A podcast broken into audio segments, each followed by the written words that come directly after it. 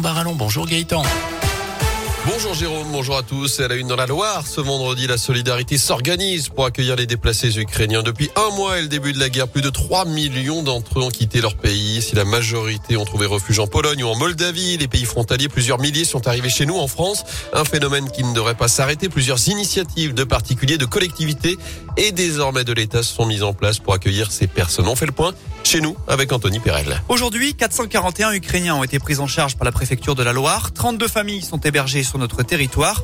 Certaines de ces personnes, dites déplacées, environ 80, ont même obtenu ce que l'on appelle la protection temporaire. Il s'agit du même titre que celui délivré aux demandeurs d'asile. Il offre les mêmes droits avec en plus la possibilité de travailler. Dans le même temps, État et collectivités se coordonnent.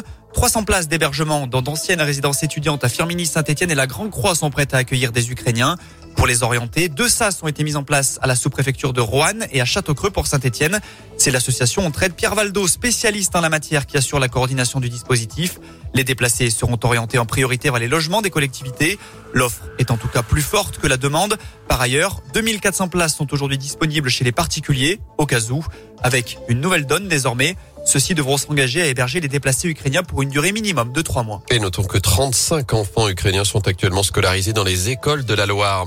Dans ce contexte, l'Occident affiche son unité avec ses trois sommets communs de l'OTAN, du G7 et de l'Union européenne hier à Bruxelles. Pas de décision majeure à retenir tout de même. Emmanuel Macron lui a estimé que les entreprises françaises étaient libres de rester en Russie, sauf celles qui travaillent dans des secteurs visés par les sanctions. De son côté, le président ukrainien Zelensky a accusé les Russes d'utiliser des bombes au phosphore sur plusieurs villes d'Ukraine. Dans l'actu également, cette bonne nouvelle dans les transports à saint à partir du 1er septembre, les tramways vont circuler jusqu'à 1h30 du matin, du jeudi au samedi soir. C'est deux heures de plus que maintenant. Ce sera jusqu'à 1h du matin les autres jours, selon le programme Métropole de saint annoncé hier la signature d'un nouveau contrat avec Transdev, l'exploitant du réseau, contrat près de 48 millions d'euros par an. Notez que les itinéraires de plusieurs lignes du réseau vont également être prolongés. C'est le cas des lignes 17, 70 et 81, tandis qu'une nouvelle liaison sera créée entre Rive de Gier et Farnay. Le règlement de compte se termine devant la justice à saint Six individus viennent d'être condamnés à des peines de 8 mois à 3 ans de prison pour une rixe entre bandes rivales, une bagarre qui avait éclaté en pleine rue le 17 août 2020, square Hopman. Policiers et pompiers avaient récupéré deux blessés graves et un blessé léger, rue de la République et place Fournéron.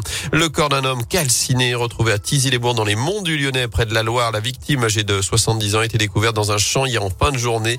L'homme aurait voulu brûler des déchets d'après les premiers éléments. La piste criminelle semble écartée à ce stade. En sport du basket, à suivre ce soir la 24e journée de Betclic Elite. La chorale de Rouen, 13e, se déplace sur le parquet du Mans, 6e à partir de 20h. À la même heure, Saint-Chamond, toujours leader de Pro B, accueille Rouen, la lanterne rouge à la Halle Bouloche.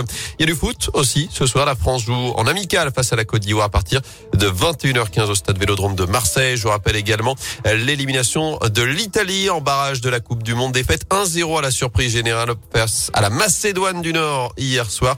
Le Portugal, en revanche, s'est qualifié pour la finale de ces barrages pour le prochain mondial au Qatar en battant hier la Turquie 3 buts à 1. Enfin, plus de 450 exposants, des centaines d'animaux et des dizaines de milliers de visiteurs. Coup d'envoi aujourd'hui du comice de Feur. C'est la 138e édition de cet événement incontournable avec la mise en place cette année, c'est une nouveauté d'un pôle laitier. Ça va durer jusqu'à lundi.